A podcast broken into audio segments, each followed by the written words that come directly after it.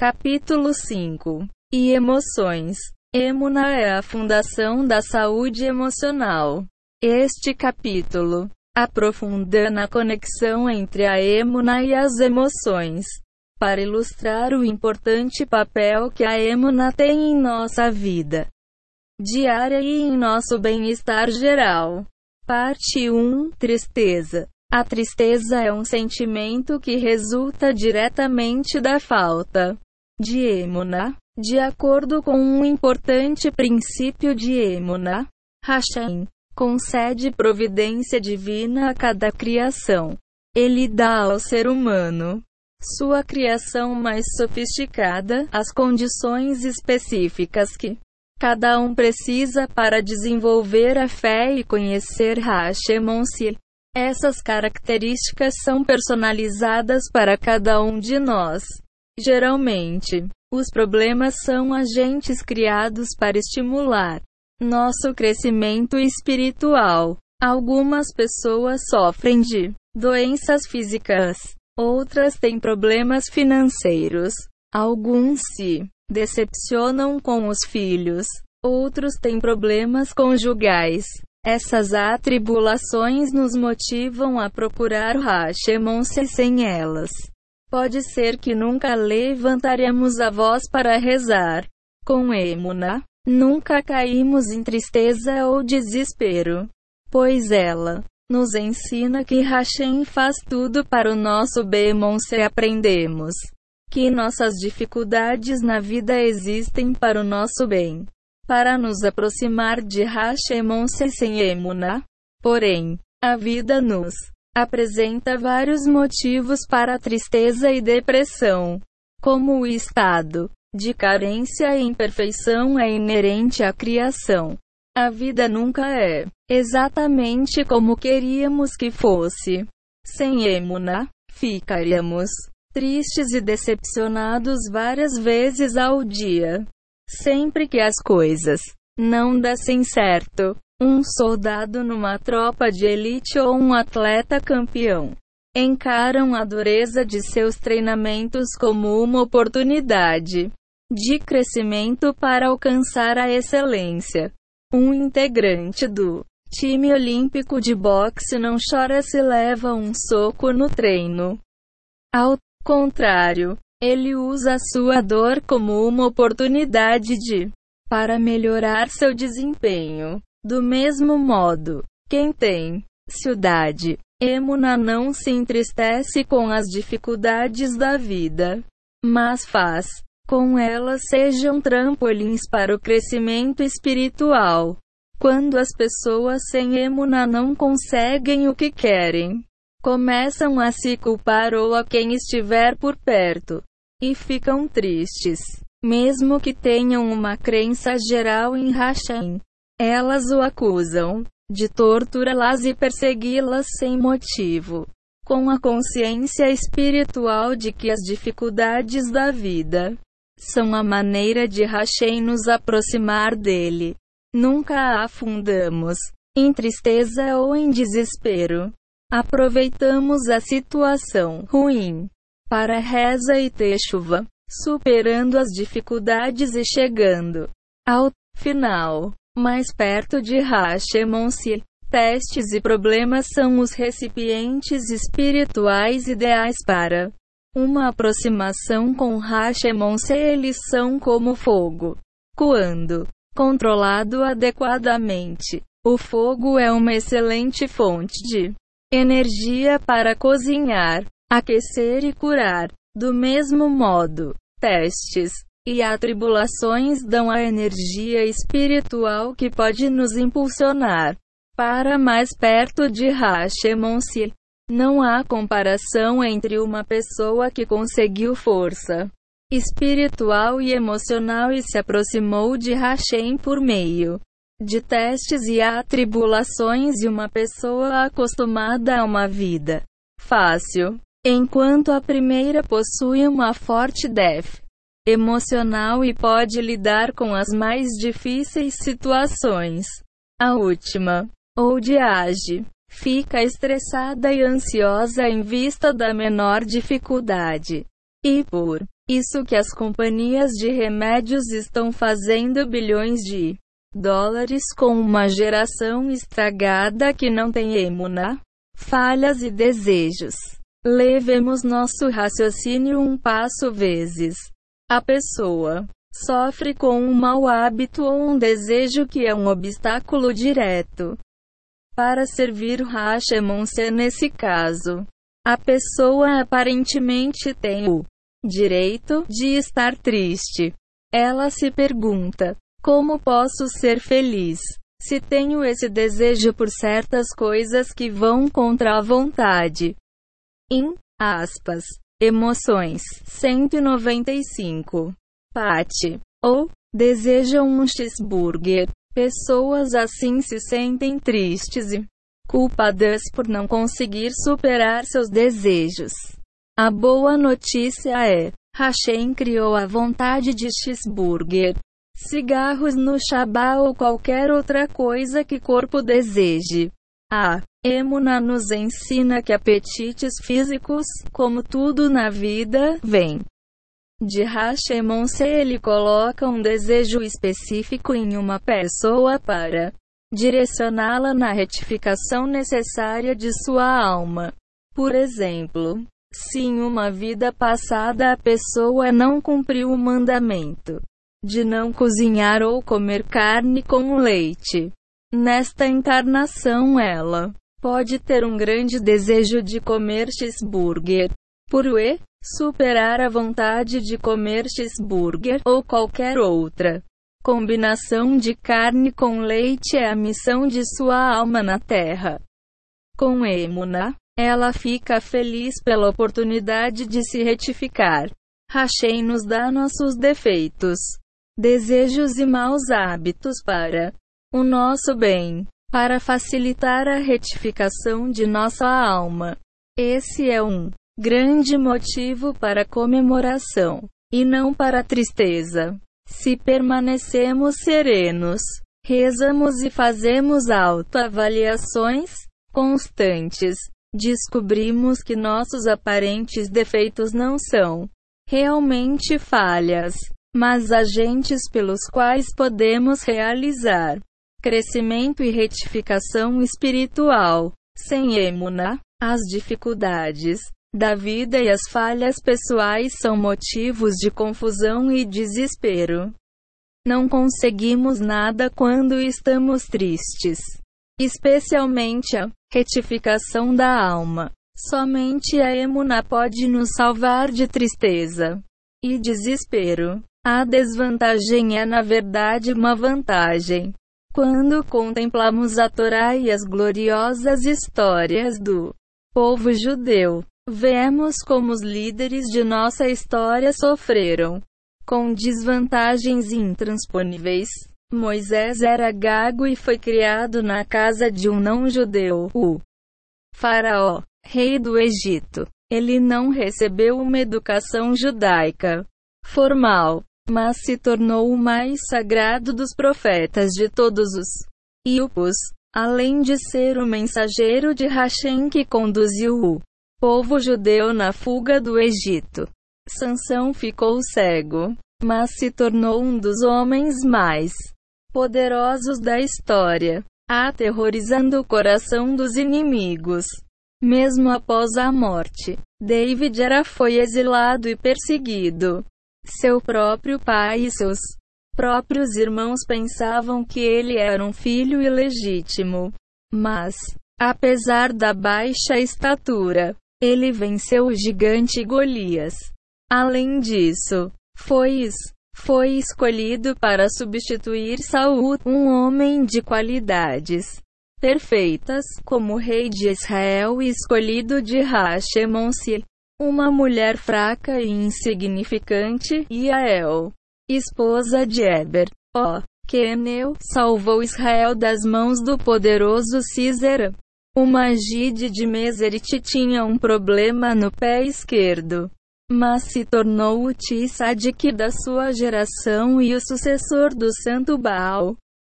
Shantov, Abai, o sábio talmúdico cujo nome está escrito em quase todas as páginas do Talmud, era órfão. Seu pai morreu antes de ele nascer e sua mãe morreu no parto.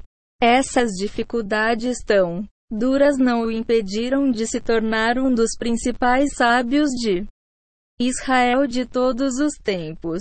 A continuação dessa lista é longa e exaustiva. Poucos são os nascidos em berço de ouro na história judaica.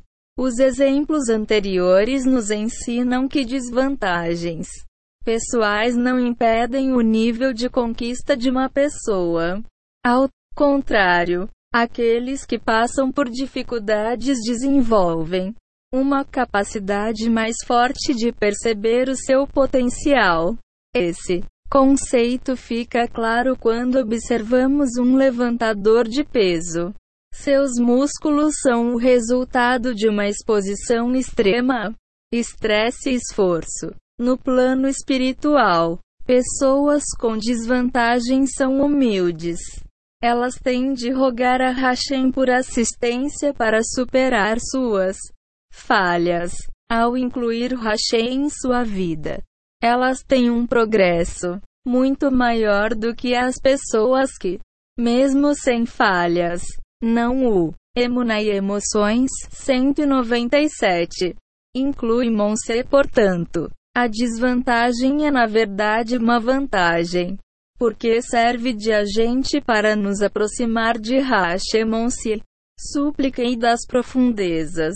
Uma pessoa com problemas, que esteja sofrendo, oprimida ou perseguida, deve se apoiar em sua emuna para continuar seguindo em frente. Em física, toda ação provoca uma reação proporcional e inversa. Em espiritualidade vale o mesmo. Quanto maiores as dificuldades da vida, mais precisamos nos apegar a Hashemonse quanto mais nos fiemos em o ganho espiritual. Sofrimentos e atribulações são como portais para o ganho espiritual. Se uma pessoa fosse sempre bem-sucedida em tudo, sem nenhum problema na vida. Provavelmente nunca procuraria. Hashemon-se pessoas assim facilmente ficam arrogantes. E a arrogância é uma barreira de ferro que nos separa totalmente da luz de Hashemon-se por outro lado. Quanto mais anulamos nosso ego, mais nos tornamos recipientes adequados para a iluminação divina. A emuna se manifesta por meio de coragem. Quanto mais sentimos a presença de Hashem, menos tememos algum ou alguém ansia. O rei David expressa lindamente esse conceito no Salmo 23. Quando diz: Ainda que eu siga pelo vale das sombras da morte. 9. Nada temerei, pois tu estarás comigo. Aspas. Situações difíceis são uma tortura sem emuna. Aqueles sem nada em que se fiar facilmente caem em tristeza, desespero e depressão. Eles estão constantemente irritados e amargurados. Em casos extremos, perdem a vontade de viver. Pensamento positivo. A primeira escolha de uma pessoa pressionada é se ela vai se entregar a pensamentos negativos e acreditar neles, ou se vai se fortalecer com emuna e substituir a tristeza por otimismo e felicidade, confiando em Hashemonse neste último caso. Os problemas sempre se revertem para melhor. Pensamento positivo significa pensamento de Emuna Hashem pode nos resgatar de qualquer situação. Com Emuna, não há desespero. Hashem pode reverter qualquer problema. Quem tem Emuna está ciente de que tempos difíceis são oportunidades de crescimento que nos permitem fortalecer nossa relação com Hashemon-se. Tomemos como exemplo uma pessoa que esteja muito tempo buscando sua alma gêmea. Não é um teste fácil. O IEC Ara se aproveita de oportunidades como essa para instilar desespero e depressão no coração da pessoa e destruir sua emuna. Mas, com emuna, a pessoa se volta a Hashem por meio de reza. Assim, Hashem, por favor, me perdoe por qualquer transgressão que eu tenha cometido e que esteja dificultando a busca pela minha alma gêmea. Por favor, me ajude a corrigir o que precisa. A ser corrigido. Você mesmo sabe que não se pode retificar a alma sem se estar casado. Por isso, por favor, me ajude a encontrar a minha cara metade na vida. Aspas. Pensamentos positivos vêm do Iesetov. A inclinação para o bem ou para o sagrado. Pensamentos e emoções negativas são frutos do Ieseara, o obscuro lado do mal. Emuna versus heresia. Vamos analisar agora a diferença entre Emuna e heresia durante uma crise pessoal. A linha de pensamento da Emuna é refletida pelo Iesetov e a linha de pensamento herética é refletida pelo Ieseara. O quadro a seguir mostra o modo contrastante como cada um fala no coração e na cabeça das pessoas. Repare que, nesse quadro, o Ieseara diz eu o tempo todo, ao passo que o Iesetov fala de Hashemon seu Ieseara. Infla a pessoa com egoísmo, desespero e heresia, enquanto o Iesetov da Emuna motivação e otimismo. Use esse quadro para colocar seus próprios pensamentos sobre os desafios que você está encarando no momento e veja qual é a força dominante em sua vida. Tristeza, uma inimiga. Sempre que superemos um problema com emuna e otimismo, Saber que tudo vem de Hashem e que tudo é para o bem facilmente vencemos sentimentos de tristeza, depressão e preocupação, que servem apenas para piorar as coisas. Tomemos como exemplo um casal. O marido tem de fazer sua esposa feliz. Se ele vê que ela está para baixo e por isso ele também fica deprimido, o problema se agrava. Se o marido fica melancólico, a presença divina vai embora e ele pede a ajuda de Hashemon. Seu lar se torna uma área de desastre. Mas quando o marido enxerga uma situação delicada como um teste de fé, que o fará crescer em texto vai emuna, ele não se permite cair na armadilha do desespero. Ele destrói a tristeza, sua inimiga, pedindo a ajuda de Hashem, fortalecendo sua emuna e sorrindo para a esposa com otimismo.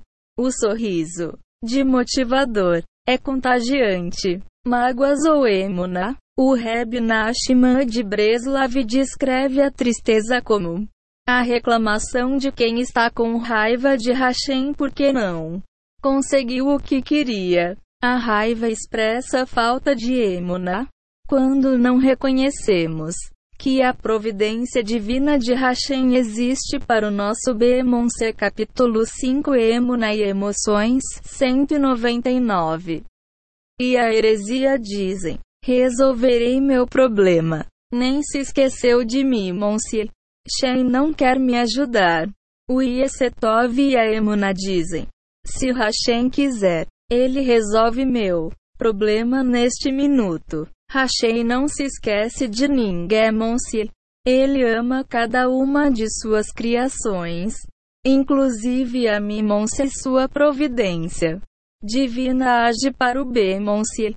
Hashem me criou com compaixão divina. Dentro deste problema específico está a faísca da salvação. Sei como rezar. Não tenho vontade, vou pedir a Hashem que me ajude e me prazer. Acho que as rezas são muito ensine a rezar. Que ele faça a minha e difíceis boca se mover em reza.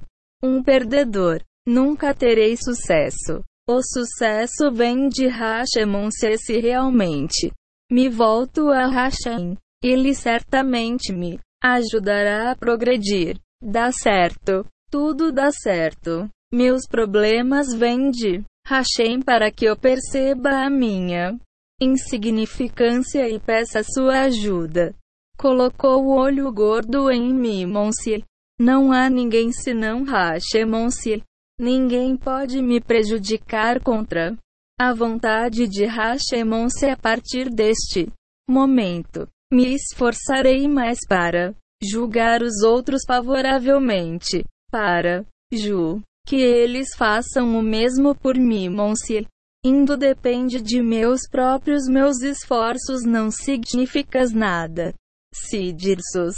Assim que o momento certo chegar, minha alma gêmea me encontrará. Tudo o que tenho de fazer é rezar. Preguiçoso.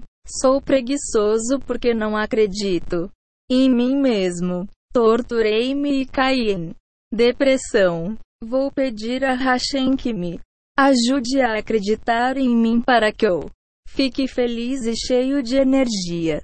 Hashem certamente irá se compadecer e me ajudar. Tudo. A solução para o meu eu perdi o trem. Mas Hashem mandará. Me escapou por entre os outros. O que quer que tenha acontecido. Foi pela vontade de Hashem. Retificação para minha alma. Hashem pode remediar qualquer situação e retificar a minha alma. Repare que, nesse quadro, o Ieseara diz, eu, o tempo todo. Ao passo que o Iesetov fala de Hashemon Seu Ieseara.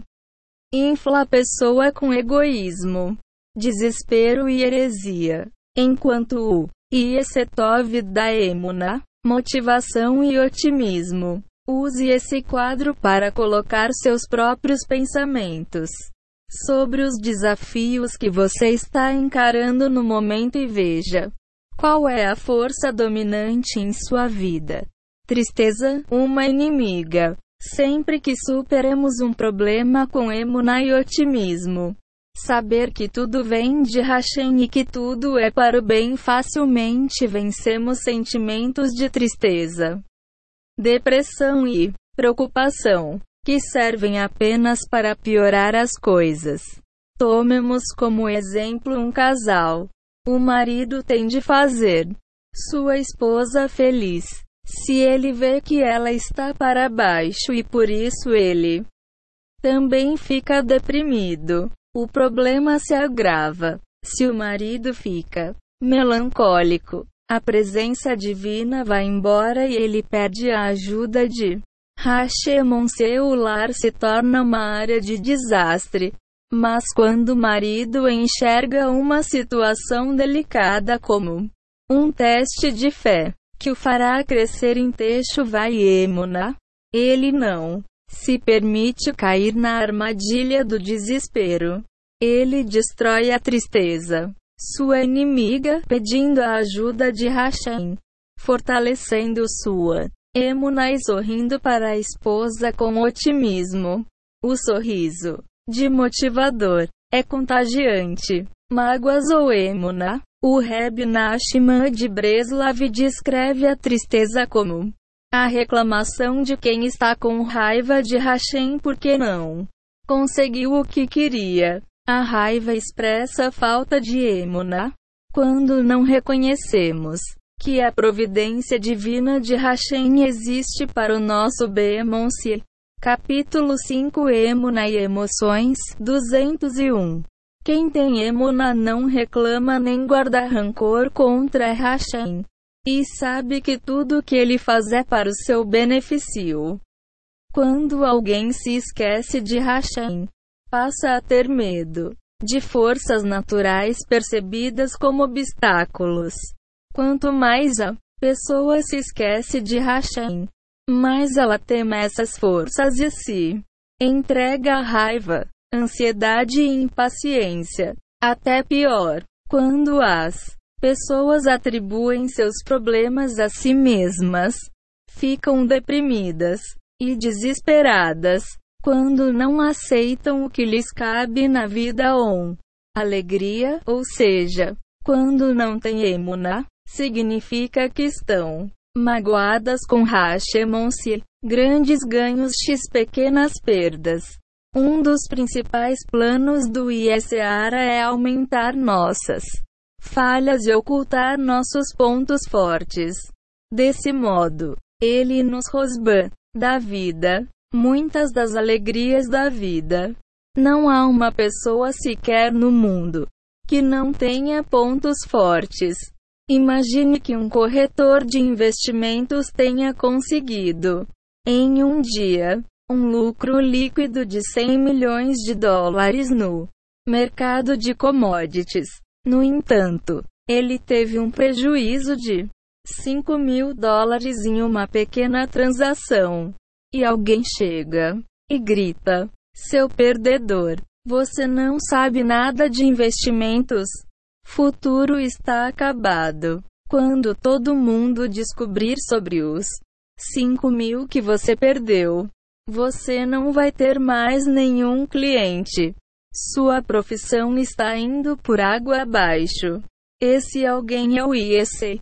Fará o epítome de todo mal que destrói a pessoa por dentro. Se o corretor tiver emuna, ele jogará o ISARA pela janela.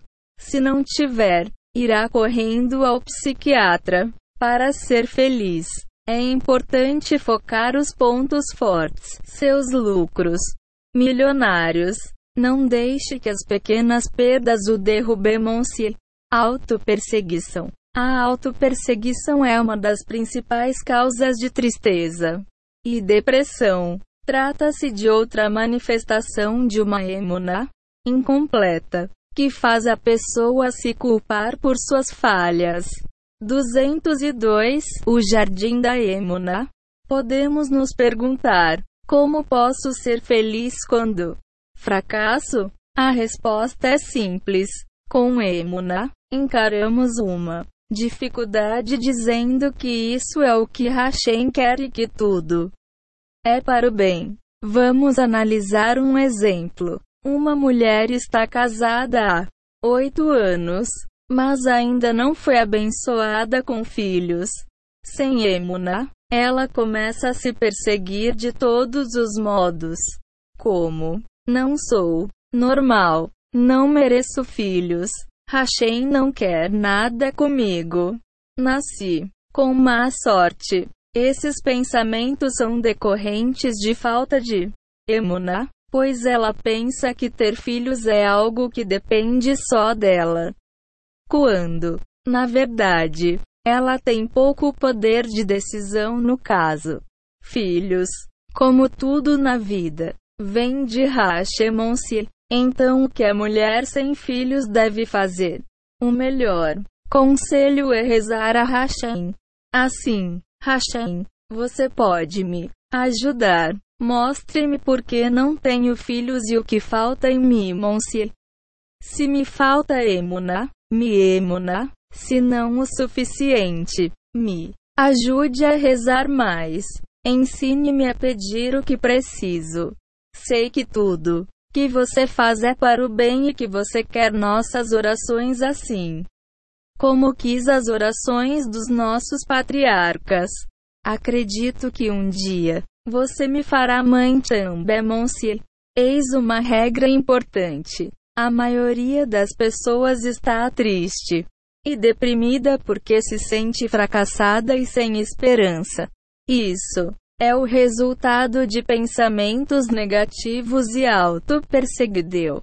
Auto-perseguição decorre de falta de emuna, a Emuná diz: Hashem pode me ajudar neste minuto. É, mesmo que ele decida não me ajudar. Sei que é para o meu bem, Monsi. Emuná e tristeza se excluem mutuamente. A fim de quebrar o ciclo de tristeza, a pessoa deve parar de se perseguir a si mesma para acabar com a auto-perseguição. É preciso emuna. Para conseguir emuna, é preciso conversar com Hashem por meio de reza pessoal e pedir-lhe, sendo falar com Hashem em oração pode literalmente levantar a pessoa das profundezas da tristeza e depressão. A autoperseguição começa assim que a pessoa diz: Eu fracassei. Essa é a maneira errada de pensar. O correto a se dizer. Capítulo 5 Emuna e Emoções 201 Quem tem Emuna não reclama nem guarda rancor contra Hashem. E sabe que tudo que ele faz é para o seu benefício.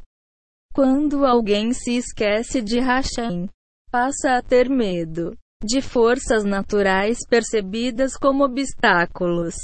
Quanto mais a pessoa se esquece de Hashem, mais ela teme essas forças e se entrega à raiva, ansiedade e impaciência. Até pior, quando as pessoas atribuem seus problemas a si mesmas, ficam deprimidas e desesperadas quando não aceitam o que lhes cabe na vida ou alegria, ou seja, quando não têm emuna, significa que estão magoadas com Hashemon-se, grandes ganhos x pequenas perdas.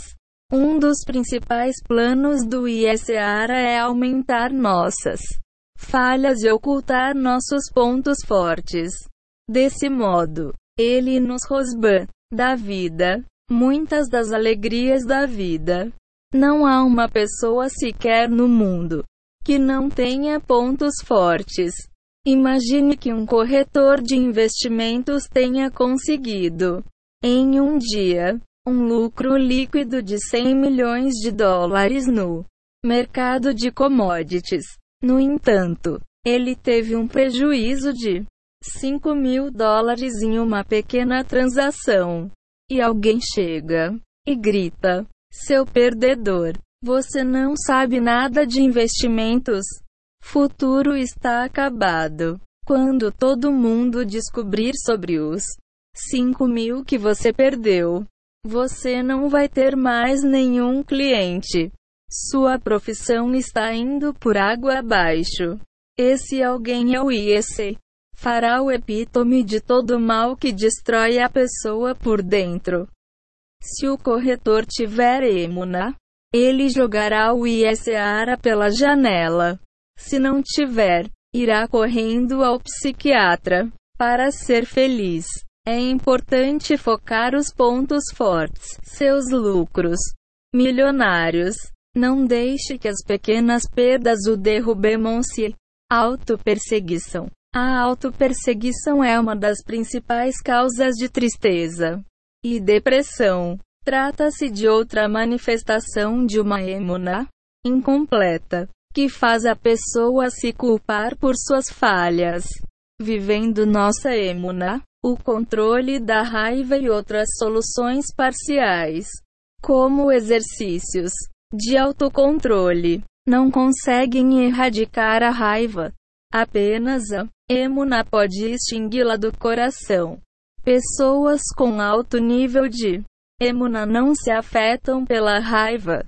Como viemos a este mundo com o propósito de retificar a alma, é praticamente impossível evitar situações que motivem sentimentos de raiva. Hashem nos coloca em contato com todo tipo de pessoas, em várias situações das quais não gostamos.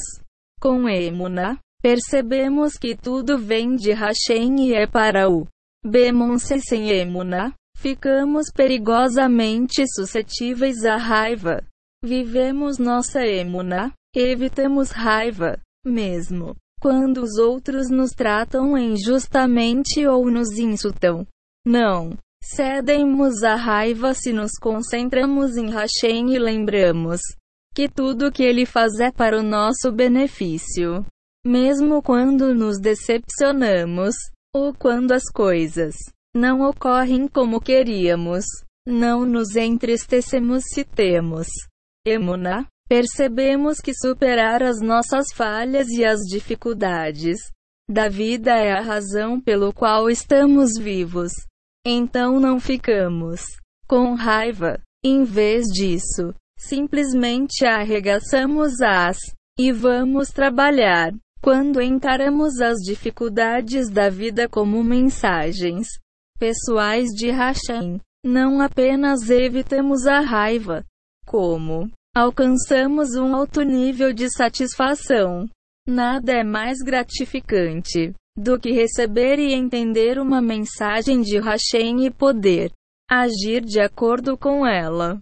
Consciência espiritual. Com Emuna, erradicamos a raiva. Com consciência espiritual, adquirimos Emuna. Portanto, para eliminar a raiva de nossa vida, temos de implorar a Hashem que nos ajude a ter consciência espiritual, que é o reconhecimento de que Hashem comanda zero mundo e faz tudo com um propósito específico.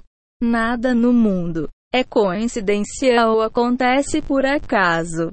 Capítulo 5 Emuna e Emoções 205 O rei Salomão disse Eclesiastes 7 horas e 10 minutos A raiva permanece no coração dos tolos. Tolice é ignorância. E ignorância é o oposto de consciência. Assim, quanto mais a pessoa espiritualmente reconhece Hashem, menos ela está sujeita à raiva. As crianças, por exemplo, se chateiam facilmente quando não conseguem o que querem porque ainda não desenvolveram consciência espiritual.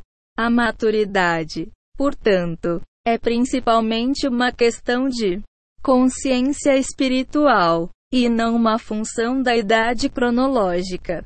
A pessoa que tem uma forte emuna e a consciência espiritual altamente desenvolvida não fica triste mesmo quando sofre um insulto ou passa por uma humilhação, pois ela sabe que sua a tribulação vem de Hashem para lhe facilitar a retificação da alma um falso Deus.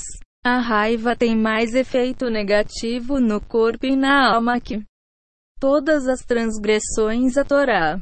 Segundo o Zohar, mesmo que isto demonstrará extensivamente façamos boas ações. Todo o mérito se sucumbimos à raiva. A raiva é como um ácido espiritual que corrói a alma.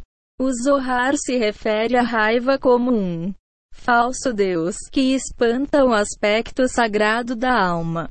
Pessoas enfurecidas perdem toda sua conexão com Hashem. Sua alma se afasta e forças obscuras do mal tomam o controle, preenchendo o vazio deixado pela saída da alma. É preciso trabalhar duro para se conseguir escapar desse abismo espiritual. A chuva só é eficaz quando acompanhada pelo aprendizado de emuna e pela superação da raiva. Devemos erradicar a raiva para ganhar novamente aspecto sagrado da alma. A solução para os enigmas da vida. Muitas vezes ouvimos inexplicáveis, como o casal tinha um ótimo casamento e agora, subitamente, a esposa está pedindo divórcio. 206 O Jardim da Emuna. Dois parceiros montaram um negócio próspero e agora um deles exige que o outro saia ou que venda a sua parte. Uma pessoa estava ganhando bem e subitamente não consegue mais pagar as contas. Um homem sensato de repente passa a agir como um Selvagem-se. A lista é longa. Há um elemento essencial que desvenda todos esses enigmas. A raiva. A vida pode dar uma virada súbita para pior se ficamos com raiva e perdemos o aspecto sagrado da alma. A mulher não quer mais viver com um marido cujas ações sejam governadas pelo seu lado obscuro.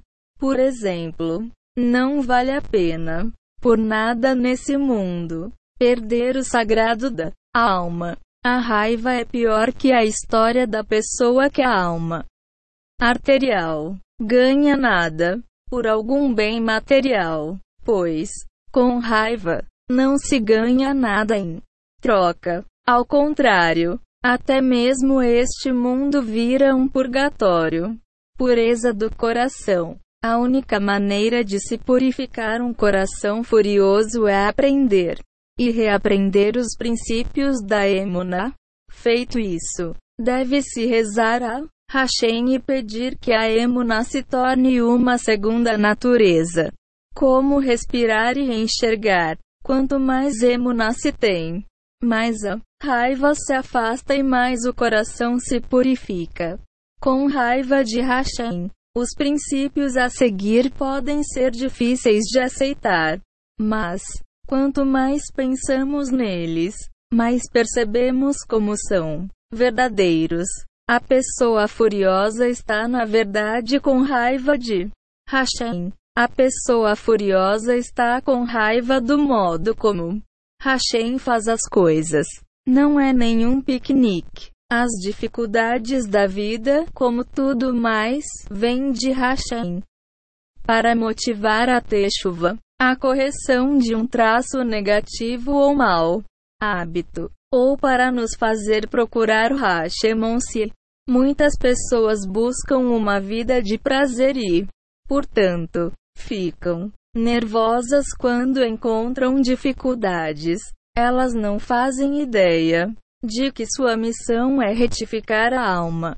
Retificar a alma, como qualquer outra conquista, requer dedicação e trabalho duro. A vida não é nenhum piquenique, mas um piquenique não retifica uma alma. Com base no que foi explicado, podemos concluir que a raiva é frequentemente o resultado de preguiça moral e espiritual. Quando a pessoa não está disposta a encarar os desafios que Hashem lhe apresenta para o seu próprio Bemonse. Parte 3 Inveja. Com Emuna, sabemos que temos uma alma única, com seu própria tarefa e retificação neste mundo. Hashem, por meio de sua providência divina compassiva, dá a cada alma as qualidades e as condições de que ela precisa para alcançar seus objetivos. Assim, quem tem uma emuna forte nunca cai na armadilha da inveja. Imagine que a sua correção de alma e missão nesta vida seja ser piloto de avião. Hashem lhe dá um conjunto específico de talentos e aptidões que lhe ajudam a ganhar asas. Seu caminho personalizado na vida o leva à cabine de um F-16, onde você alcança importância e seu objetivo de vida, voar a Mach 1 acima das nuvens. Você teria inveja de quem possui iate? É claro que não. Uma vida significativa. A inveja é um sinal de que uma vida significativa ainda não começou. A fama, a fortuna ou o sucesso de outra pessoa não nos ajuda a alcançar a retificação da alma. Portanto, quando damos muita atenção às dádivas da vida de outras pessoas, não desenvolvemos os nossos próprios dons, as ferramentas necessárias para conseguirmos o que nós precisamos fazer neste mundo. Para Ellen Keller, a cegueira não era uma deficiência, era uma importante ferramenta para a retificação de sua alma. Caso contrário, ela não teria sido tão útil para a implementação do uso do Brasil. A deficiência de uma pessoa pode ser o trampolim de outra pessoa para o sucesso. Se Ellen Keller tivesse sido triste e amarga, E se tivesse inveja dos que podem ver, ela certamente não teria realizado sua missão de vida. O Talmud, no Tratado Taenit, conta a história do mais importante sábio da geração, o Rebbe Yehoshua ben Shanania. O Rebbe Yehoshua era extremamente feio. A filha de César, certa vez o chamou e lhe perguntou: Como pode uma sabedoria tão magnífica estar em um recipiente tão feio? Aspas. Ele sorriu e perguntou à filha de César como seu pai guardava os bons vinhos em jarros simples de cerâmica. Ela respondeu. Ele riu e disse que era ridículo que César, o homem mais rico do mundo, guarda-se seu vinho em simples jarros de cerâmica. Ela concordou e transferiu os melhores vinhos do pai para recipientes de ouro. Um ou dois dias depois, César pediu uma taça de seu cabernet favorito. O vinho estava completamente azedo. Ele então chamou o conhecedor de vinhos real e exigiu uma explicação. Vossa Majestade, a princesa ordenou que eu colocasse todo o cabernet em jarros de ouro. Aspas. César chamou a filha e exigiu uma explicação. Não é culpa minha. Ela disse. Remi Yehoshua ben Shanania me disse para fazer isso. Capítulo 5 Emuna e Emoções 209 Os guardas de César buscaram Rebi Yehoshua ben Shanania e o levaram à corte real.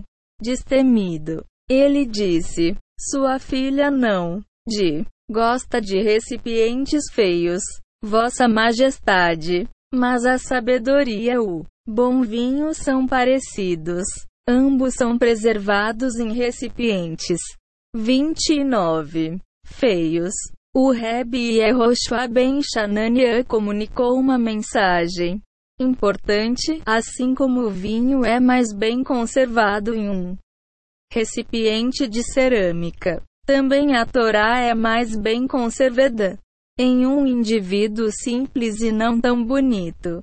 Tal pessoa fica longe do orgulho, da arrogância e da vaidade. O ouro, indicador de orgulho, azeda o bom vinho. Reb Erol Ben Shanania era um homem de emuna completa.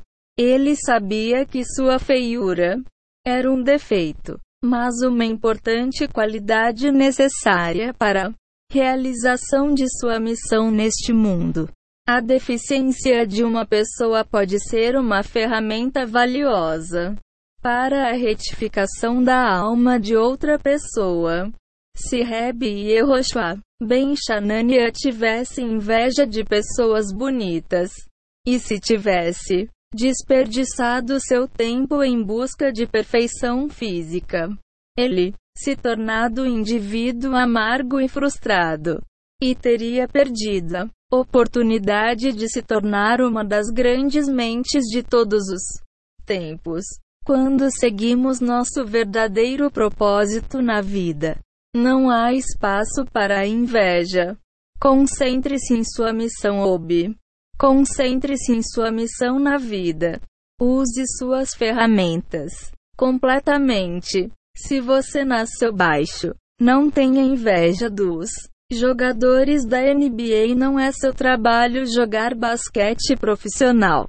Olhe atentamente o que você faz melhor e desenvolva as ferramentas especiais que Hashem lhe deu.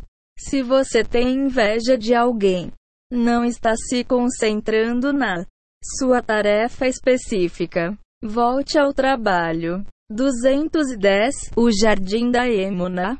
O teste da pobreza. Frequentemente surge a pergunta por que Hashem faz uma pessoa ser pobre. Provavelmente o pobre precisa de uma retificação que envolva humildade, emuna, confiança em Hashem e reza constante. A pobreza é a condição certa que ajuda algumas pessoas a adquirir essas características maravilhosas.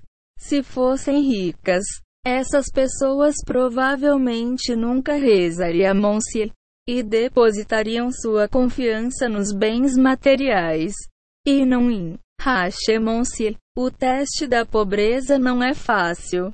No entanto, ser pobre é um sinal claro de que a pobreza é o caminho pessoal para uma aproximação a Hashemon-se com Emuna. A pessoa não tem inveja da riqueza dos outros, nem recorre a transgressões para tentar obter mais dine, mais dinheiro. Com Emuna, o pobre sabe que sua situação atual é para o seu próprio bem-se. Quando o pobre fica com inveja do vizinho rico, ele não se concentra em sua missão de vida. Se fosse rico, provavelmente sentiria um enorme vazio espiritual porque não estaria realizando a retificação de sua alma com Emuna, confiança em Hashem e Reza constante. O teste da riqueza. O desafio do rico é desenvolver generosidade, humildade e confiança em Hashem apesar de seu poder e riqueza. Assim, a riqueza constitui um teste mais difícil que a pobreza. É muito mais fácil para o pobre ter esperança em Hashem o rico deve compreender que Hashem não lhe deu dinheiro e poder para que ele apenas alimente seus próprios desejos materiais. Hashem espera que ele supere o egoísmo e a mesquinharia naturais ao ser humano e faça atos de caridade e benevolência. Essa não é uma tarefa fácil. Espera-se que o rico Apoie causas nobres como o estudo da Torá e projetos judaicos de Kirov, e não que use os presentes de Hashem para satisfazer seus próprios prazeres egoístas.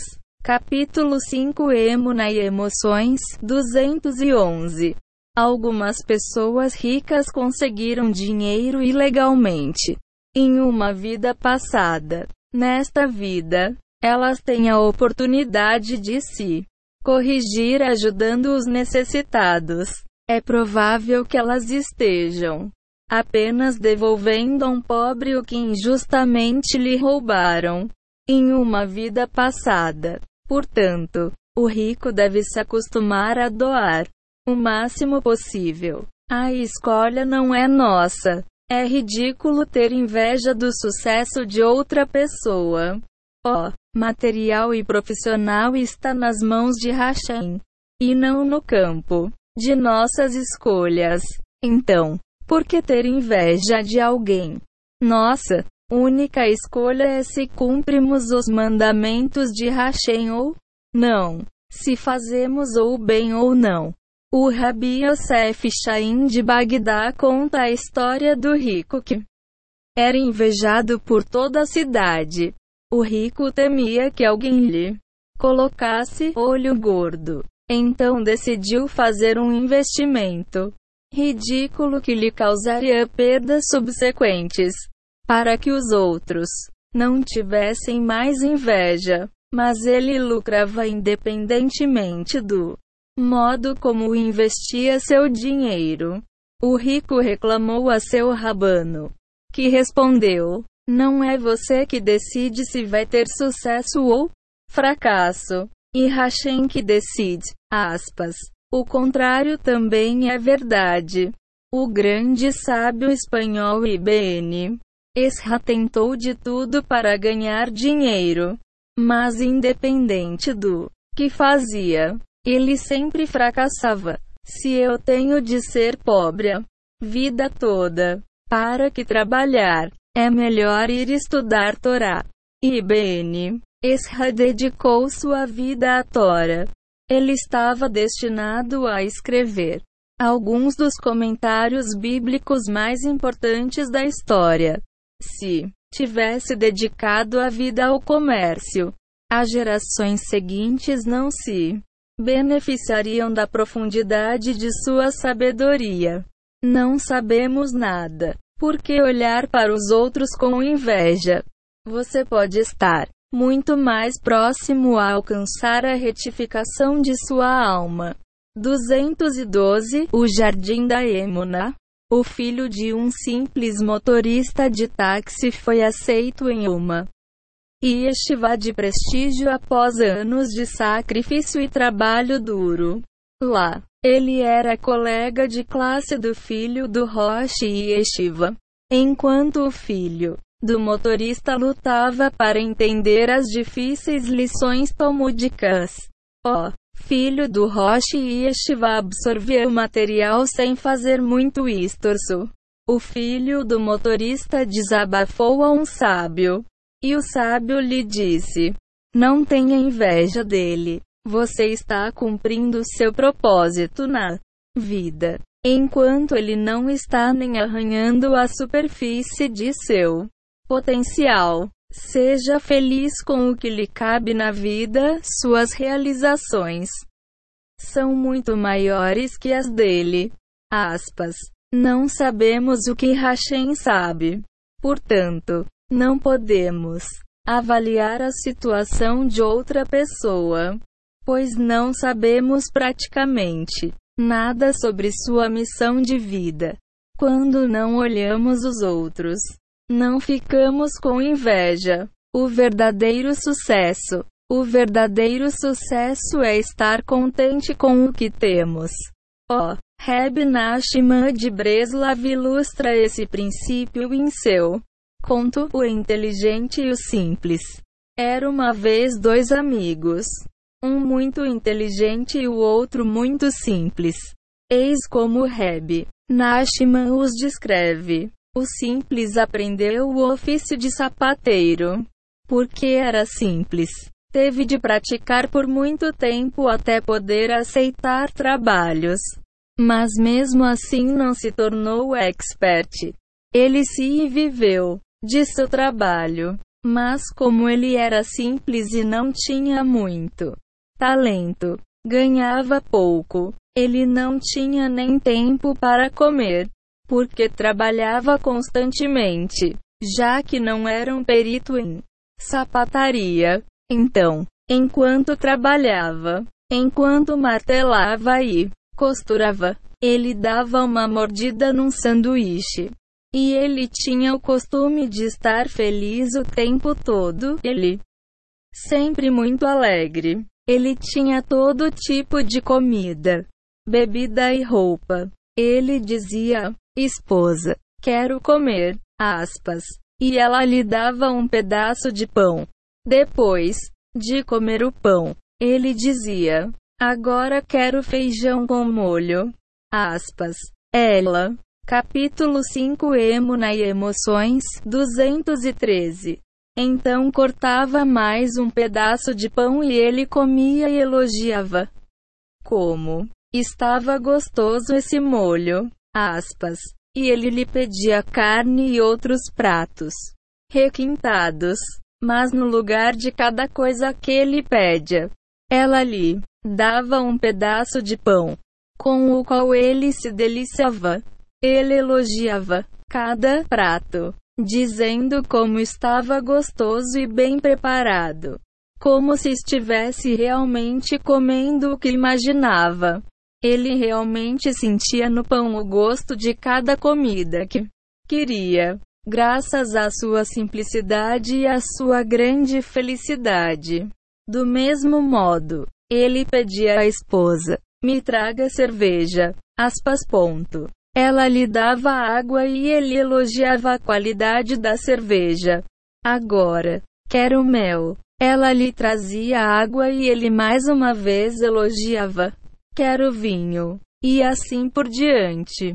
Toda vez ela lhe trazia água e ele apreciava a bebida como se estivesse bebendo o que desejava. E o mesmo se passava com seu vestuário. Ele dividia com a esposa um único casaco de pelos. Ele pedia a ela o casaco. quando precisava sair para ir ao mercado, por exemplo. Mas, quando precisava de um terno para eventos formais, ele pedia para a esposa buscar o terno e ela lhe dava o casaco. Como é elegante este terno! Aspas. Ele dizia, quando ele precisava de uma capota para ir à sinagoga. Ele pedia uma mulher. Lhe dava o casaco de pelos e ele elogiava. Como este capota é vistosa. Do mesmo modo, quando precisava de um sobretudo formal, ela lhe dava o velho casaco e ele se admirava. Como é elegante e bonito este sobretudo. E assim por diante. E ele sempre estava pleno de alegria e satisfação. Quando ele terminava de fazer um sapato. E pode-se assumir que não ficava muito bem feito, pois ele não dominava bem o ofício. Ele o pegava e o elogiava bastante. Como este sapato é belo! Este é doce como mel e açúcar. Aspas. E a mulher lhe perguntava: Se é assim, porque todos os outros sapateiros cobram três pedaços de ouro por um par de sapatos e você ganha apenas uma pedaço e meio? 2. Ele respondeu: O que me importa? Aquilo é o que ele deve ganhar. Isto é o que eu devo ganhar. Porque temos de dos outros.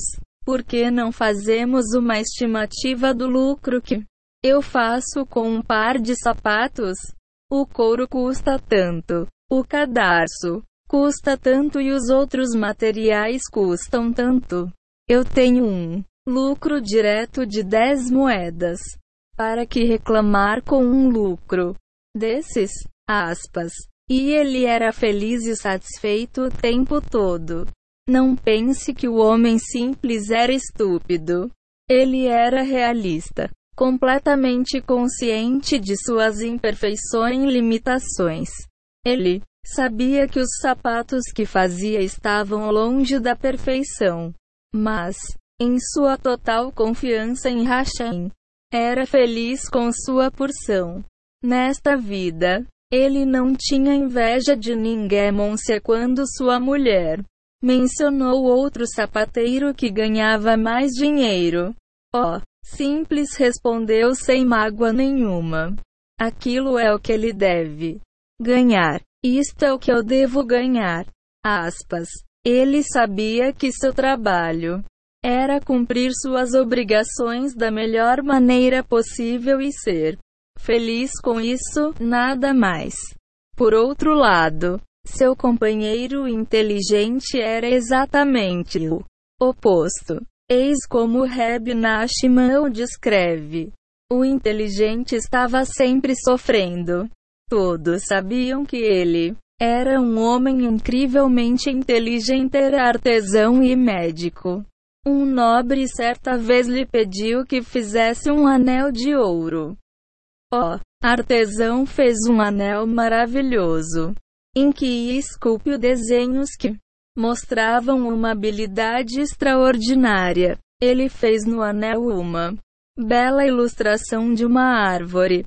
O nobre não ficou satisfeito com o anel.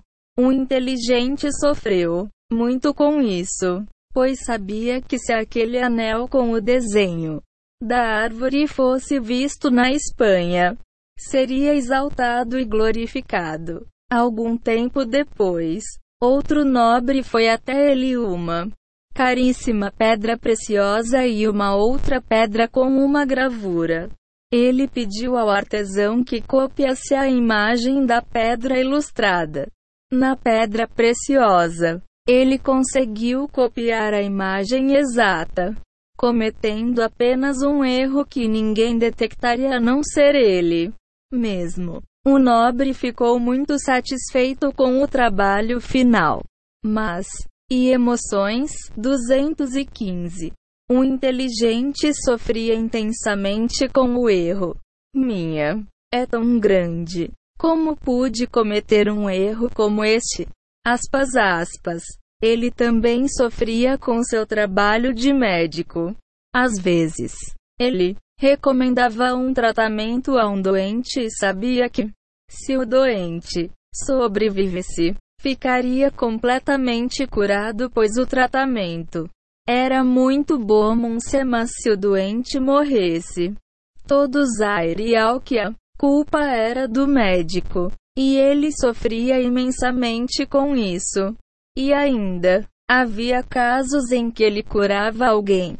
Mas todos diziam que foi coincidência. O inteligente estava sempre sofrendo.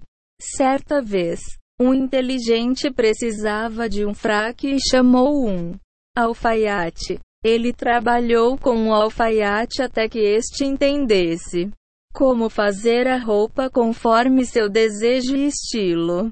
O alfaiate se empenhou para fazer o fraque conforme as instruções conseguiu, com exceção de uma lapela. O inteligente sofreu muito com isso, pois sabia que mesmo que estivesse atraente o bastante onde morava, pois as pessoas da cidade não eram conhecedoras de moda. Se ele estivesse na Espanha com aquela lapela, seria visto como um palhaço. Nesse ponto da história, o Reb Nachman marra a conversa entre o inteligente e o simples. E o simples o visitava com alegria, mas sempre o encontrava aflito e sofrendo. Alguém tão sábio e rico como você. Por quê? Você está sempre sofrendo. Eu estou feliz o tempo todo. Aspas. No entanto, para o inteligente, o simples era uma piada. Um lunático. O simples lhe disse: Veja bem, o medíocre que me humilha é um tolo. Pois se fosse mais sábio que eu, ele não me rebaixaria. E tanto mais um homem tão inteligente como você. O que você seria se fosse mais sábio que eu? O que eu não daria? 9. Para que você chegasse ao meu nível? O inteligente lhe respondeu: E possível que eu chegue ao seu nível se eu perder minha inteligência? Ou se ficar doente louco? Dos me livre. Pois o que é você? Um maluco. Mas você, alcançar o meu nível é algo impossível, você não se tornaria sábio como eu. 3. 216 O Jardim da Emuna. O simples lhe respondeu: Para o Santíssimo, tudo é possível. Pode acontecer que, num piscar de olhos, eu chegue ao seu nível. Aspas. Um inteligente riu-se um bocado. Na continuação da história, o Reb Nachman relata a virada que resultou na nomeação do homem simples para governador. Mais adiante, ele se tornou um dos ministros mais próximos do rei. Tudo isso graças à sua modéstia, honestidade e caráter impecável. Para o Santíssimo, tudo é possível. Aspas. Com a história do Reb Nachman aprendemos como a emuna e não atributos e aptidões é o segredo do sucesso na vida. Quanto mais somos felizes com a nossa porção na vida, mais sucesso temos neste mundo e no próximo. Parte 4 Mesquinharia. A mesquinharia é um péssimo traço de personalidade. Allen de ser um sinal de crueldade. O amor de uma pessoa mesquinha por dinheiro a impede de enxergar as necessidades do próximo, até mesmo da própria família. Por isso, o mesquinho é desprezado pelos outros e raramente tem paz no lar. Há vários tipos de mesquinho. Mesquinho com os outros, mas generoso com a própria família mesquinho com a própria família e generoso com estranhos. Esse é o tipo de pessoa que faz caridade por prestígio e publicidade. Mesquinho com todos, mas generoso consigo mesmo, mesquinho com todos, inclusive com ele mesmo. Esse é o tipo de pessoa que acumula dinheiro e acaba perdendo tudo ou deixando tudo aos outros. Capítulo 5 Emuna e Emoções 217 O Bom Marido Um dos exemplos mais trágicos de mesquinharia é o do marido avarento. A mesquinharia é uma expressão dupla de crueldade e insensibilidade. O marido mesquinho é cruel com a esposa e com os filhos e é insensível às suas necessidades e sentimentos. Qualquer gasto na casa desperta a sua fúria.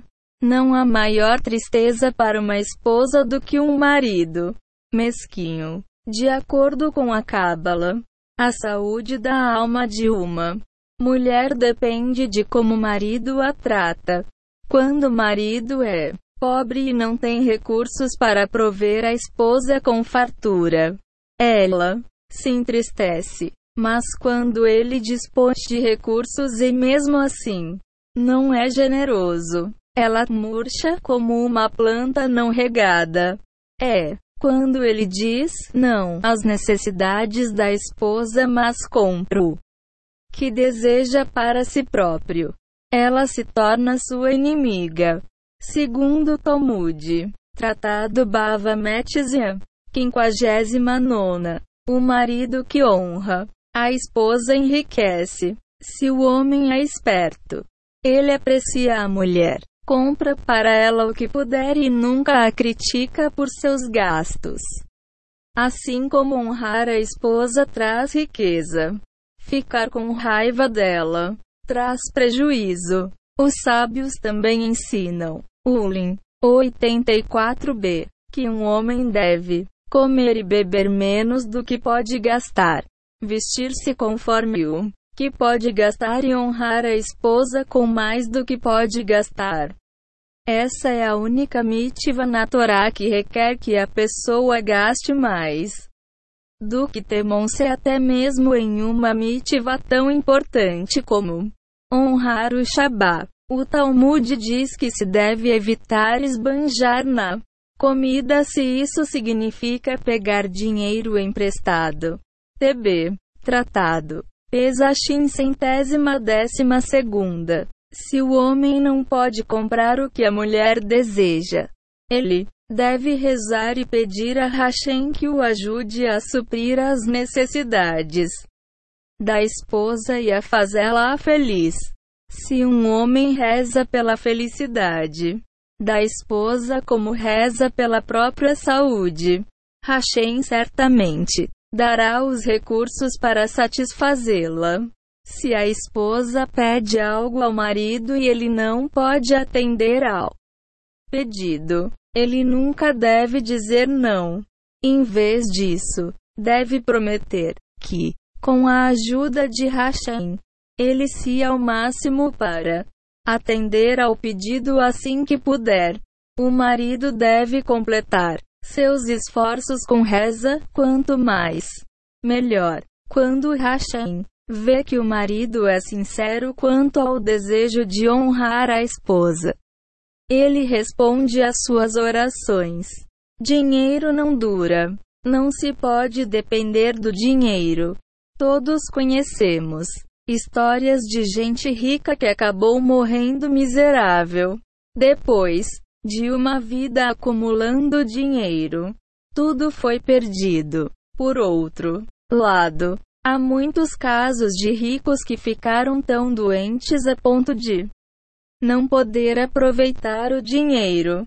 Um ditado popular em hebraico. Caço é daqueles que sacrificam a saúde em busca de dinheiro. É. Então acabam sacrificando dinheiro em busca de saúde. De qualquer modo, o dinheiro não dura. Todas as despesas pagas com Emuna, acreditamos que Hashem irá suprir todas as nossas necessidades em nosso serviço a Hashem, roupa, comida, moradia, etc. Com Emuna, sabemos que enquanto Hashem nos quiser vivendo neste mundo, ele irá cobrir nossas despesas. Hashem é o chefe que provê todas as despesas pagas. Hashem se alegra quando você está feliz. A pessoa que tem emuna acredita que, assim como Hashem, supre as suas necessidades hoje, ele continuará a prover amanhã. Por isso, ela usa o dinheiro que Hashem lhe dá, especialmente no serviço a Hashemonse com Emuna. Sabemos que Hashem nos deu dinheiro para educar nossos filhos em escolas de Torá, comprar um belo par de tefilim e comprar para a esposa roupas novas para as festas. Hashem não nos manda dinheiro para ficar acumulando juros no banco. Com Emuna, não temos medo de botar a mão no bolso para um gasto extra principalmente para Mitivó como Capítulo 5 Emuna e Emoções 219 Caridade Apoio a instituições de Torá e programas judaicos de Kirov. Sem Emuna, sofremos cada vez que gastamos um centavo. Hashem, como um pai amoroso, alegra-se quando seus filhos gastam dinheiro com generosos pratos para o Shabá ou com a construção de uma suca bem feita e decorada. Quando Hashem que seus filhos confiam nele e usam o dinheiro para o cumprimento de suas mitivó, ele dá mais e mais. Mas quando 220 o jardim da Emuna Alguém esbanja dinheiro com coisas desnecessárias ou usa para transgredir os mandamentos da Torá. Certa vez, um pobre foi visitar o famoso mestre do século XVIII, o Reb Avraham Yehoshua Heschel de Afta, conhecido carinhosamente como Afta Rav. O pobre precisava de um dote para casar a filha mas não tinha nenhum centavo em seu nome. Ele pediu ajuda ao Reb, que escreveu uma carta, colocou num envelope e disse ao pobre que a levasse a um certo homem rico da cidade grande. O pobre chegou à mansão do rico e lhe apresentou a carta do Reb. O rico leu a carta, franziu a sobrancelha, resmungou algo entre os dentes e rasgou a carta. Quem esse Reb pensa que é? Que atrevimento! Eu nunca ouvi falar dele e ele a ousadia de mandá-lo aqui para pedir três mil rublos. Desde quando ele tem o direito de colocar a mão no meu bolso? Porque ele acha que eu tenho de ouvi-lo. Aspas. Humilhado. O pobre deixou a mansão de mãos vazias. Ele voltou ao Afta e lhe contou sobre sua fracassada jornada à cidade grande. O Reb soltou um suspiro e disse: Vá visitar o Avremel. Ele é um discípulo meu que mora em uma cabana de palha na periferia da cidade. Diga-lhe que eu pedi para ele lhe dar 500 rublos. 500 rublos eram bem menos que 3 mil. Mas, para o pobre Avremel, um dedicado estudioso do é, como se essa quantia equivalesse a 5 milhões. O pobre encontrou a cabana de Avremel e repetiu o pedido do Reb. Avremel rapidamente vestiu seu casaco desfiado e disse alegremente: Certamente, meu amigo, sente-se aqui e descanse. Davi a Gemonse minha esposa lhe trará comida e bebida. Volto em uma ou duas horas. Avremeu trocou algumas palavras com a esposa, com um sorriso no rosto. Ela pegou todas as suas joias e as colocou num saco de pano. Ela desejou sucesso ao marido e ele partiu em direção ao centro da cidade. Avremeu empenhou as joias da mulher. Seu candelabro de Chanukah e alguns pertences de prata, o copo de Kiddush, sua caixinha de rapé e as velas da esposa. Ao todo, ele conseguiu juntar 320 rublos. Então ele foi de porta em porta pedir uma quantia urgente para um homem pobre poder casar a filha. Em uma hora, ele arrecadou os 180 rublos restantes. Com o coração cheio de alegria, ele correu para casa para dar ao homem os 500 rublos. Todos estavam muito contentes. O pobre abraçou e avremeu e agradeceu a esposa dele. Avremeu e a esposa agradeceram a Hashem por lhes permitir fazer elevada. Nos meses seguintes, a sorte de Avremeu deu uma virada brusca para melhor. Ele era praticamente forçado a participar de bons investimentos. Ele começou a ganhar mais que nunca, mesmo sem quase levantar a cabeça dos estudos talmúdicos. Ele se tornou rapidamente um dos homens mais ricos da vizinhança. O rico da cidade grande não teve tanta sorte, seus afundaram até ele perder quase tudo que possuía. Sua esposa sentiu que havia uma conexão entre a má sorte do marido e sua recusa em ajudar o Reb de Afta. Ela insistiu que o marido fosse imediatamente a Afta e implorasse pelo perdão do Reb. E ele foi. O ex-rico foi conduzido ao Reb. Reb, por favor, perdoe-me por minha insolência. Aspas. O homem chorou. Que insolência. Aspas. Perguntou o Reb. Eu ridicularizei a palavra do Reb e me recusei a ajudar o 33. Pobre. Conforme o Reb havia pedido. Aspas. Aham. O Reb concordou com a cabeça. Não há nada para 9. Perdoar. Você tinha uma tarefa e fracassou. Como assim? Aspas.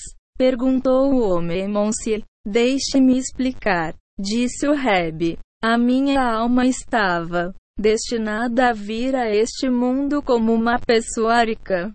Eu argumentei diante do trono celeste que a riqueza só me distrairia de devotar minha vida ao estudo da Torá e ao serviço a Hashemon é meu apelo. Aceito com a condição de que eu encontrasse outra alma. 222 O Jardim da Emuna disposta a ser guardiã de minha fortuna. Eu escolhi você. A sua fortuna na verdade é minha. Então, quando eu lhe pedi para dar ao pobre homem os três mil rublos, para que ele tivesse recursos para casar a filha, eu estava lhe pedindo meu próprio dinheiro. A sua recusa mostrou que você não era mais confiável para guardar o meu dinheiro. Então você o perdeu, meu discípulo. Avremeu se tornou o guardião em seu lugar. Reb, por favor, tenha dó de mim, implorou o ex-rico.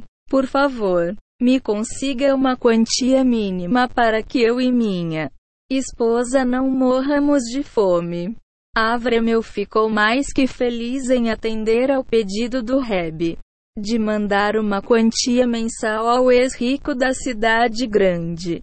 Afinal, Avremel disse a si mesmo: O dinheiro não é meu. Sou apenas um guardião. Aspas. Em suma, outros sentimentos. A mesquinharia é resultado direto de falta de emuna. A emuna é a única maneira de se extinguir a raiva, tristeza, depressão e inveja. Do mesmo modo, a emuna tem o de superar qualquer traço ou comportamento negativo. Veja como, em poucas palavras, arrogância com emuna. Não podemos ser arrogantes. Sabemos que todo o nosso sucesso vem de Hashemon Gula, com a emuna de que Hashem nos sustenta. Não. Comemos mais do que precisamos. Confiança com emuna. Temos a confiança de que Hashem sempre proverá. A adulação com emuna. Não é preciso temer ou adular nenhum outro ser humano no mundo. Não importa quão aparentemente poderoso ou influente ele possa ser. Difamação com emuna. Não dizemos uma palavra sequer sobre outra pessoa. Deixamos o julgamento dos outros a cargo de Hashemonsi. Capítulo 5 Emuna e Emoções 223 Argumentação Se acreditamos que todos os nossos testes e problemas vêm de Hashem, não perdemos tempo com discussões. Paciência com Emuna. Temos paciência conosco e com os outros, pois sabemos que tudo acontece conforme a providência divina de Hashemonsi. Este capítulo serve de base para o desenvolvimento e aperfeiçoamento de caráter. Os princípios relativos aos sentimentos de tristeza, raiva, inveja e mesquinharia que discutimos detalhadamente são capazes de nos ajudar a superar qualquer outro traço negativo. Quando nos livremos de emoções negativas, podemos ter uma vida doce e gratificante. Neste e no próximo, hífen, capítulo 6, o processo de se desenvolver emuna, tom a amorosa orientação de Hashem. Este capítulo nos a desenvolver a emuna, devemos pedir emuna a Hashemonsi. Certa vez, um soldado reclamou de medos e preocupações ao autor, e este lhe recomendou fortalecer a emuna. O soldado respondeu que já tinha uma forte emuna. O autor explicou: Você acredita que há um Criador de, mas não acredita que ele cuida de você pessoalmente. Quando temos emuna na providência divina e reconhecemos que tudo que Hashem faz é para o nosso melhor. Não nos preocupamos. E o soldado perguntou: Nesse caso, como eu desenvolva emuná? Aspas. O autor respondeu: Peça a Hashem que lhe dê emuná e que o ajude a acreditar que tudo que ele faz é para o seu bem. Se reze pela consciência de que não há tribulação sem transgressão. Peça Hashem para que não decrete retificações severas enquanto você estiver tentando ao máximo se corrigir. Aspas. O que? Posso pedir Emuna a Hashem? Aspas. Você conhece um destinatário melhor? Aspas. Perguntou o autor. Pedimos todas as nossas necessidades materiais a Hashem. Então por que não pedir nossas necessidades espirituais também? Hashem não nos dá coisas materiais desnecessárias ou que nos sejam prejudiciais, mas ele sempre nos dá o que nossa alma precisa. Se você pedir emuna, com certeza será atendido. Peça a Hashem que o ajude a acreditar que ele é o destinatário de Todos os pedidos, saúde, sustento, coisas materiais, segurança e desespirit, necessidades espirituais. Aspas. Cada criação possui uma centelha de emuna. A reza, especialmente a reza pessoal, falar com Hashem usando as próprias palavras, pode transformar essa centelha em uma Chama acesa e radiante. 224. O Reb Natan de Breslav compôs uma coleção inteira de rezas pessoais.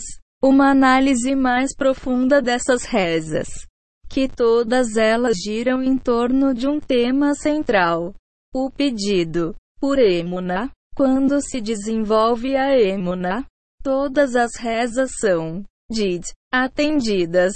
Ainda mais notável é o fato de que o Reb Natan era estudioso, rabino, cabalista e extremamente devoto. Apesar de sua notável elevação espiritual, ele nunca deixou de pedir Emuna a Hashemonsi. Reza pessoal mod. A reza pessoal é o nosso discurso individual direcionado a Hashem, em nossa própria língua e com as nossas próprias palavras. Uma das maravilhosas qualidades da reza pessoal é que não é preciso texto, horário ou lugar determinado para si. Falar com Hashemon em qualquer lugar, exceto em lugares expressamente proibidos pela lei judaica, como no banheiro ou no chuveiro, e qualquer hora, são propícios para a reza pessoal. A reza pessoal é fundamental para se desenvolver a emuna. 1. Um, falar com Hashem diariamente instila a emuna no coração. 2. Ter a reza pessoal atendida reforça imensamente a emuna. 3. A reza pessoal é uma importante ferramenta para o crescimento pessoal. Construímos emuna quando superemos nossos próprios traços negativos. E vice-versa. 4. Hashem irradia verdade e emuna no coração daqueles que lhe agradecem diariamente. 5. Se confessamos nossas transgressões diariamente a restes por meio de reza pessoal, conseguimos o reconhecimento de que tudo que Hashem faz é para o nosso melhor. Favor, me ajude a encontrar o par de sapatos certo por um preço que posso pagar, que eles calcem bem e sejam confortáveis, que também sejam bonitos, para que eu possa usá-los no Shabbat e nos feriados. Você ficará surpreso de ver que encontrará exatamente o que quer. Tal reza torna a emuná tangível. O Shafetes Shaim, de santa e abençoada memória, ensina que devemos falar com Hashem como uma criança fala com um pai amoroso, de modo simples e sincero, e com as próprias palavras. Essas rezas, pedidos sinceros por misericórdia, compreensão e assistência divina, são sempre ouvidas. O Reb Natan de Breslav escreve, Sikoaran, 233, que certa vez, o Reb Nachman falou sobre roupas com um de seus discípulos. Você deve rezar por tudo. Se sua roupa rasgou e você precisa de outra, reze a Deus por uma peça nova. Faça isso para tudo. Faça com que a reza pelas suas necessidades se torne um hábito. Suas rezas principais devem ser para as necessidades fundamentais da alma. Que Deus o ajude em sua devoção. Que você mereça se aproximar dele. E reze também pelas coisas triviais. O Reb Nachman enfatiza: Dus pode lhe dar comida, roupa e todas as coisas de que você precisa, mesmo que você não peça por elas. Mas, assim, você vive como um animal. Dus dá pão a todo ser vivo. Ele pode agir da mesma maneira com você. Mas, se você não estabelece suas necessidades por meio da peça, o seu sustento é como o de um animal. O ser humano deve retirar de 99 dos todas as necessidades da vida por meio da reza. Aspas. Emuna. Uma vez o Reb Natan precisou de um botão para seu casaco. O Reb Nachman Iri disse: Reze a Deus por isso. Aspas. Reb Natan ficou surpreso de aprender que deve rezar a Hashem, até mesmo pelas coisas mais triviais. Vendo sua surpresa, ó, oh, Nashman perguntou: Rezar aduz por algo tão pequeno como um botão está abaixo da sua dignidade. Aspas. A fim de desenvolver a emuna, devemos rezar por tudo, até pelas coisas mais banais. Ao rezar pelas pequenas coisas da vida, aprendemos a não contar tudo como garantido e a desenvolver a emuna de que tudo vem de Hashemon se a base da emuna é o reconhecimento de que Hashem é a fonte de tudo e de que dependemos dele para tudo, cada respiração e cada batida do coração, em cada momento de toda a nossa vida. Quando as pessoas insistem em acreditar em seu próprio poder, se expõe a problemas feitos para mostrar sua futilidade. Muitas vezes, sentimentos de complacência invocam problemas. Quase que imediatamente. Eis um exemplo. Um homem está cheio de se dirigindo uma nova Mercedes, sentindo como se fosse dono do mundo quando, de repente, um dos pneus fura. Quando ele Tenta trocar o pneu. Descobre que o step está murcho. Agora, ele precisa chamar o guincho.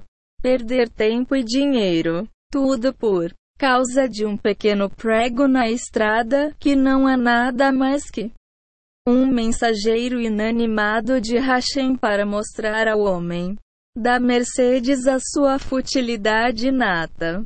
2009 Big Jabuti uma parada para as compras. A principal manifestação da emuna é a reza. A emuna nos leva à reza. Rezar a Hashem é como fazer todas as compras em um lugar só tudo que você quer debaixo do mesmo teto. Hashem é o endereço certo para pedidos de saúde, sustento, sucesso ou solução de um problema. Quanto mais rezamos. Mas vemos como as orações são atendidas. Hashem não atende a pedidos por bens e posses materiais a não ser que sejam benéficos à pessoa, mas pedidos por riqueza. 228 O Jardim da Emuna Espiritual, mais Emuna, mais compreensão da Torá ou ajuda para cumprir uma mitivação praticamente sempre atendidos. Grande parte das nossas rezas deve focar nossas necessidades espirituais, o alimento de nossa alma, o recipiente da abundância. A reza é o recipiente da abundância divina. Devemos ser específicos na reza e explicar a Hashem o que queremos ou precisamos. Muita gente se pergunta por que precisamos de reza se Hashem lê nossa mente e nosso coração e sabe exatamente o que precisamos. Verdade. Mas Hashem nos dá o poder da reza para desenvolvermos emuna, se nossas necessidades se suprissem automaticamente, sem que nunca precisássemos pedir nada. Nunca buscaríamos Hashem ou Emuna, e nossa alma se enfraqueceria. Para saber como rezar, devemos aprender sobre o que estamos rezando. Quanto mais específica a reza, melhor recipiente para a abundância divina ela se torna. Quando aprendemos sobre Emuna, precisamos pedir a Hashem que nos ajude a internalizar cada etapa do aprendizado. Após aprender o primeiro nível de Emuna, ou seja, que tudo no mundo é produto da vontade divina, devemos incorporar isso em nossas orações. Assim, Hashem, ajude-me a acreditar que tudo vem de você. Ajude-me a enxergar que os gritos de minha mulher não passam de uma reprimenda sua, para que eu não perca a cabeça e arruine a paz do meu lar.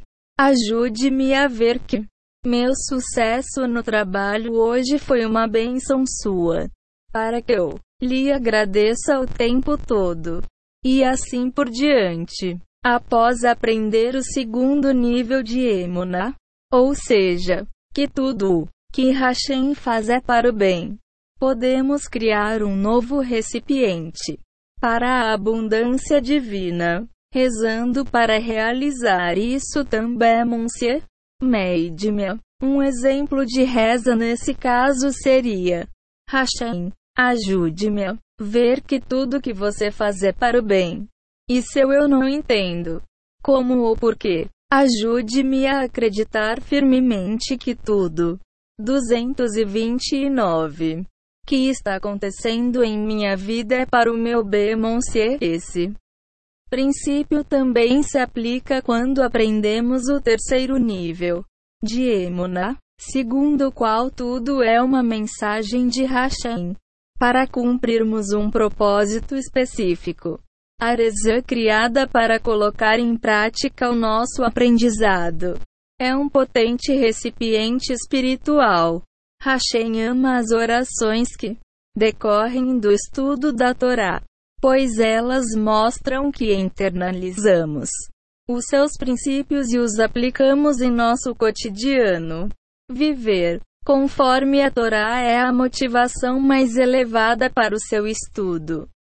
Hashem sempre responde às rezas que pedem para concretizarmos o que aprendemos. Segundo Reb Nachman de Breslav, Likutei Moharan e 25. Nos empenhamos em converter nosso estudo de Torá em reza e imploramos para que ele nos ensine a implementar corretamente o que aprendemos. Quando uma pessoa deseja realmente aplicar e internalizar as lições da Torá, Hashem responde prontamente. Ademais, Hashem tem bastante alegria das rezas que resultam do estudo da Torá, de acordo com o ensinamento do Reb Nachman. Quando compreendemos a Emuna e então transformamos nosso aprendizado em reza. Conseguimos mais e mais emo no segredo do sucesso e da felicidade neste mundo e no próximo. Olhe, modos adicionais de se desenvolver a emuna. Clamar a Hashem. O Reb de Breslav ensina. Reb Nachman's Discourses 146. Que quando nos falta emuna, Devemos clamar a Hashemonsi. Tal clamor não precisa ser em voz alta. Um grito silencioso, fundo do coração já é muito bom Monsieur o fato de que alguém clama. Hashem é prova da existência da centelha de Emuna, que, por sua vez, se torna uma ardente chama de fé. Eu acredito em Hashem. Ele é o 13 cuida de mim a cada minuto do dia, por toda a minha vida. E Ele sempre escuta as minhas preces. Hashem me ama e se preocupa comigo. Aspas. Devemos continuar a dizer palavras de emuna em qualquer área que precisemos de ajuda. Assim, acredito que Hashem sustenta todas as suas criações. Ele certamente me mandará o meu sustento. Ou, acredito que Hashem é o médico de toda carne. Ele com certeza me mandará uma cura. Antes de um teste importante ou de uma negociação, aumentamos nossas chances de sucesso dizendo: Acredito que o sucesso vem de Hashemon-se. Fiz o meu melhor para me preparar. Por favor, Hashem, me ajude a prosperar. Aspas. Quando dizemos palavras de emuna, despertamos nossa centelha de fé que acende uma chama de emuna. Essa chama não. Apenas nos aquece a alma e ilumina a escuridão dentro de nós, como invoca a compaixão divina. Visto que falar de Emuna faz maravilhas à alma. Devemos, então, ter o cuidado de evitar dizer qualquer coisa que contenha a mais sutil alusão à heresia. Mesmo em uma piada, palavras heréticas ou agnósticas extinguem a centelha de Emuna e deixam a alma fria e escura. Dus-nos livre. Autoavaliação U. Se nos avaliamos todos os dias, nos lembramos de nossa relação com Hashemon se quatro coisas maravilhosas acontecem quando nos julgamos diariamente. 1. Um, Lembremos-nos de Hashem e de seus mandamentos. Siemuna 231. 2. Tomamos decisões de corrigir o que precisa ser corrigido. É, portanto, não há acumulamos dívidas espirituais que levam a julgamentos severos. 3. Como Hashem não permite julgamentos duplos, o tribunal celeste não pode nos julgar quando nós mesmos nos julgamos. 4. A autoavaliação diária nos lembra de que há um Criador no mundo. Quando pensamos se nossas ações estão de acordo com a sua vontade, nós o contemplamos. Pensar em Hashem aumenta a emuna. Evite ler livros de filosofia e obras heréticas. Comparamos muitas vezes a emuna a uma chama ou a uma vela acesa no coração. É difícil cultivar a emuna, mas é muito simples destruí-la. A emuna também lembra um lustre de cristal, feito à mão em meses de trabalho tedioso. Com um movimento brusco, o lustre pode ser derrubado da mesa do artesão e, sem alguns segundos, ele se espatifa em milhares de pedacinhos.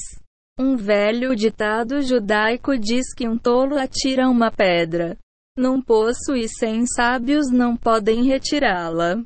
O poder da palavra escrita, especialmente da palavra herética escrita, é que ela penetra o coração mais rápido que uma espada para destruir a emuna. Quando a pessoa se volta à filosofia ou procura em livros argumentos lógicos e provas da existência de Hashem, o resultado é confusão e uma eventual quebra na emuna.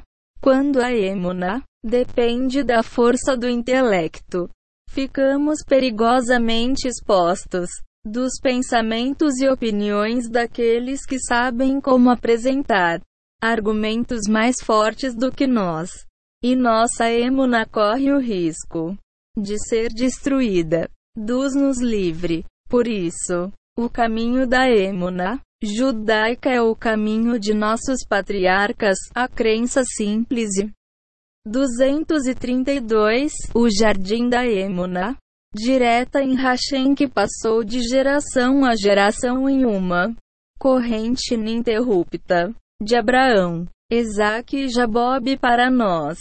Devemos evitar a absorção de heresias de todos os modos, não apenas evitando a leitura de livros que enfraquecem a emuna, mas evitando também rádio, televisão, internet e jornais, editados e publicados por quem espalha conceitos agnósticos e ateus. Heresia é como comida não kosher para a alma. Pensamentos proibidos chegam à alma por meio dos ouvidos, dos olhos e do cérebro muito mais rápido do que a comida proibida entra no corpo. Estudar Torá. A luz da Torá destrói a escuridão da heresia. As pessoas veem a heresia, ou epicorsis, como uma negação total de Hashem. Isso não é verdade. Muitas vezes, pessoas tidas como religiosas cultivam ideias heréticas como ervas daninhas. Num jardim se estudar Torá erradica essas ervas. A Torá leva a emuna somente quando é adquirida para que possamos cumprir a vontade de Hashem e não para ganho pessoal. A luz da Torá limpa e ilumina o coração e a alma. E os Faz recipientes adequados para a emuna. Com emuna, a alma é o recipiente ideal da luz divina. Noque 112. 4. Shimira abre-te, cumprindo o pacto sagrado. Nada destrói a emuna como a luxúria e a libertina gemonseá. Torá conta sobre. Veja Gênesis 38 para 7. Chamando-o de perverso. Aos olhos de Duz. Rashi explica que Er derramava sêmen vão para que sua esposa não engravidasse. O que sua beleza. O código da lei judaica declara. Shulchan Aruch. Ev Rezer 23 para 1. E proibido derramar sêmen em vão. Esta transgressão é pior que todos os pecados da Torá. A pessoa que se masturba e derrama sêmen em vão não apenas comete uma violação abominável, como está sujeita à excomunhão. Embora os tribunais religiosos 40 Capítulo 6 O processo de se desenvolver Emuna 233 Não mais decretem excomunhões. Quando a pessoa comete uma transgressão passível de excomunhão, Hashem fica surdo para as suas rezas. O pacto sagrado significa que usamos nosso aparelho reprodutor apenas para fazer mitivó. Nesse caso, procriar, garantir o conjugal, ou nambus, o cumprimento do pacto sagrado, ou shimirabrit, é provavelmente o fator que mais contribui para se alcançar e preservar a emuna, o que do chá, ou santidade em pensamento, fala e ação, é a melhor maneira de preservar o pacto sagrado.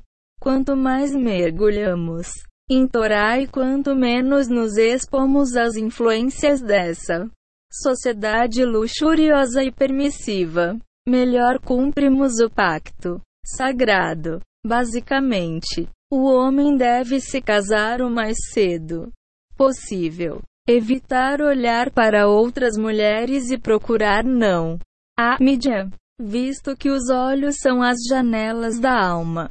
Atentar luxúria e imagens proibidas imediatamente suja a alma. Pois, isso, a Torá e o código da lei judaica específica e enfaticamente recomendam aos homens que não olhem para nenhuma mulher, exceto mãe, esposa e filhas, segundo nossos sábios.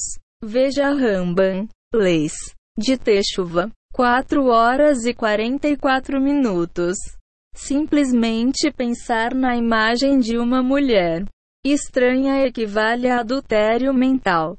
Pensamentos de luxúria e fala suja levam a transgressões do pacto sagrado, já que corrompem o cérebro e a boca.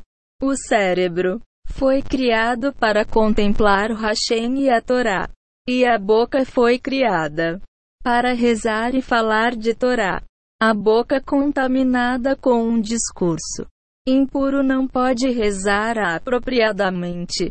Usar tal boca para rezar equivale a usar uma privada como tigela de sopa, mesmo que a privada esteja limpa e desinfetada. Quem gostaria de comer de uma privada? Do mesmo modo, Hashem não quer escutar as orações de uma boca usada para luxúria e discursos proibidos. Masturbar-se e derramar o sêmen levam a um bloqueio do coração e do cérebro para a luz divina. É por isso que emuna, devassidão se excluem mutuamente. Como aprendemos anteriormente neste livro, a emuna contribui mais do que 234 O Jardim da Emuna. Outra coisa para uma boa renda. Portanto, a libertinagem, oposto de Shimira Abrit, causa dificuldades financeiras. Todos os maravilhosos benefícios da emunação. Quando não cumprimos o pacto sagrado, Por exemplo, a emuna nos leva à consciência espiritual e à felicidade.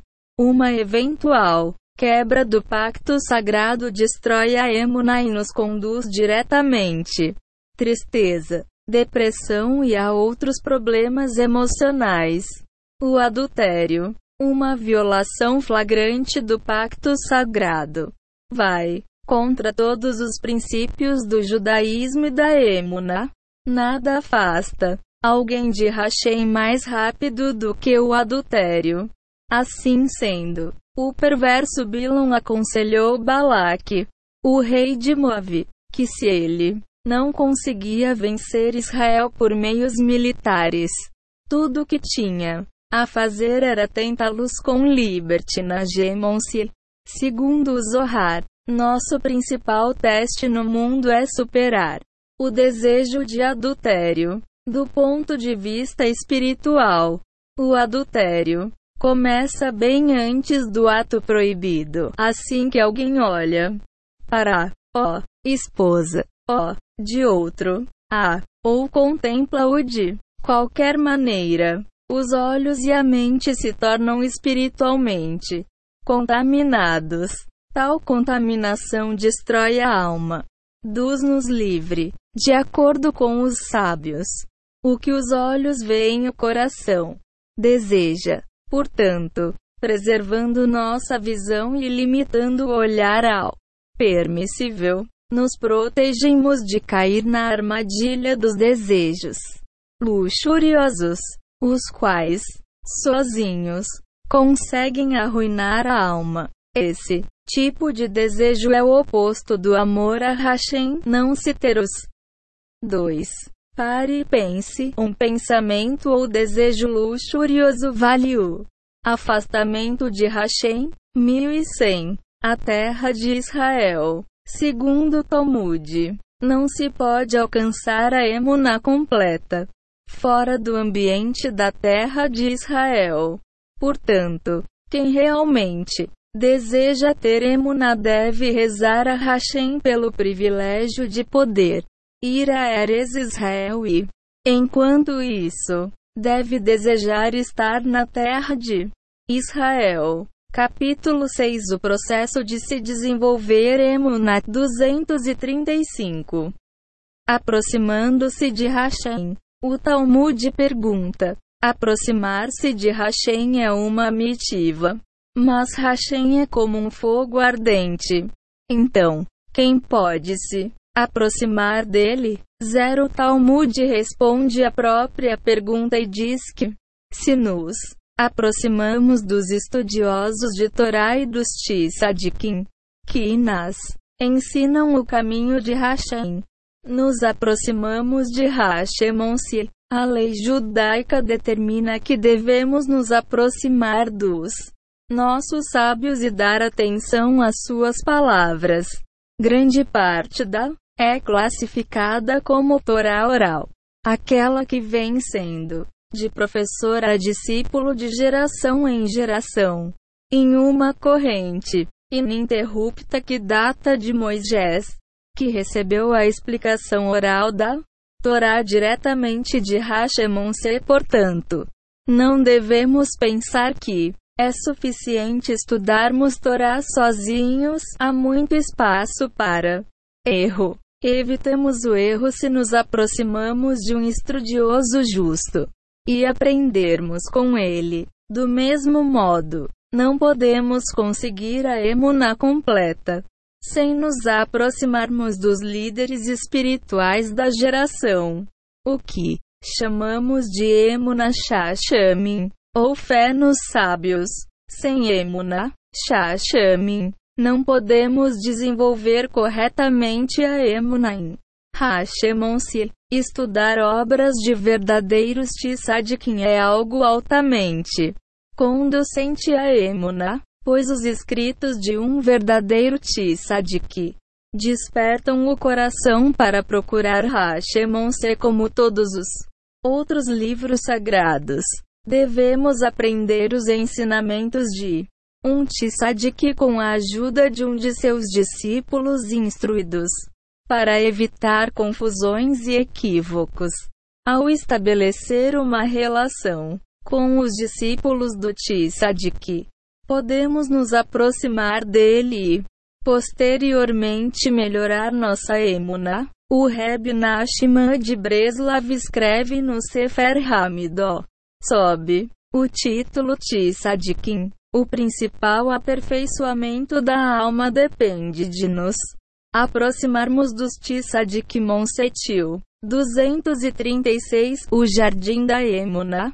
A nossa aproximação com os Tzadikim é benéfica neste mundo e no próximo. A chegada do Machash depende de nossa aproximação com os Tzadik Monsi. Quem é próximo a um Tzadik durante a vida ficará próximo a ele depois da morte. O que se escuta da boca de um Tzadik é mais benéfico do que o que se aprende em livros. É bom investir bastante tempo para merecer uma hora de aproximação com um Tzadik. Por todas as razões mencionadas, devemos procurar um Tzadik guia espiritual genuíno e justo. Assim, se lhe próximos e aprendemos com ele, conseguimos mais emuna, fortalecer a emuna, o Reb Natan de Breslav escreve. Reb Nachmans Discourses, 222. Ouvi que o Reb certa vez estava encorajando um homem muito confuso sobre Emuna. O Reb lhe disse: Está escrito que toda criação surgiu apenas por causa de gente como você. Dus viu que haveria pessoas que se apegariam à nossa fé sagrada, sofrendo imensamente por confusões e dúvidas que constantemente os atormentariam. Se ele viu que essas pessoas superariam as dúvidas e permaneciam fortes em suas crenças. Foi por isso que Dus deu origem a toda a criação. O Reb Natan adiciona. Então esse homem passou a ficar extremamente fortalecido e tranquilo sempre que tinha esses pensamentos confusos. O Reb disse várias vezes que a criação foi principalmente em nome da fé. Está escrito. Salmos 33, 4. Pois, perfeita é a palavra do Eterno, e fidelidade marca tudo o que ele faz que ele, há mais de 200 anos, o Reb Nachman de Breslav, advertiu sobre a grande inundação de ateísmo que afogaria as. Capítulo 6 O processo de se desenvolver Emuna 237 Pessoas nos riscos espirituais e emocionais contra os quais lutas os. Hoje em dia, de acordo com suas palavras, a única maneira de nos salvarmos do perigoso mar de negação e descrença da sociedade moderna é aprender o máximo que conseguimos sobre Emuna, reforçando-a sempre. Mais que tudo, devemos constantemente rezar a Hashem para ter cada vez mais Emuna e investir esforços principais para conseguir e fortalecer a Emuna. Nossa, Vida neste mundo e no próximo depende de Emuna. 28 de janeiro de 2014. Coleção de pensamentos do Sefer Hamidó sobre Emuna. Fatores prejudiciais a Emuna. Endurecer o coração. Transgredir as leis da Torá. Inveja. Raiva e cobiça. Desprezo por estudiosos da Torá desonestidade e bajulação. Fatores que conduzem a emuna mil e sem modéstia e humildade. Reza sentimental. Caridade. Adormecer com pensamentos elevados.